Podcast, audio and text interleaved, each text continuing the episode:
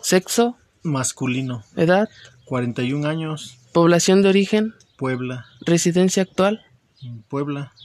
contexto socioeconómico de nacimiento y crecimiento, Empecé a trabajar desde los 18 años. percepción de la familia en torno a la educación y nivel educativo, Terminé de estudiar la secundaria.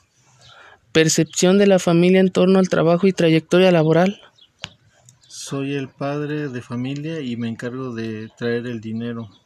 ocupación y estabilidad laboral, Soy maestro de una panadería. nivel de participación en las tareas del hogar y de cuidado durante su crecimiento, Ninguna, soy trabajador. etapas y lugares de migración en caso de existir, Ninguna, factores que perciben que les dieron oportunidades o les limitaron, no, ninguna. nivel de vida actual que perciben en comparación con la generación de sus padres, No, soy su papá y siempre he estado con él y lo he apoyado y lo apoyaré.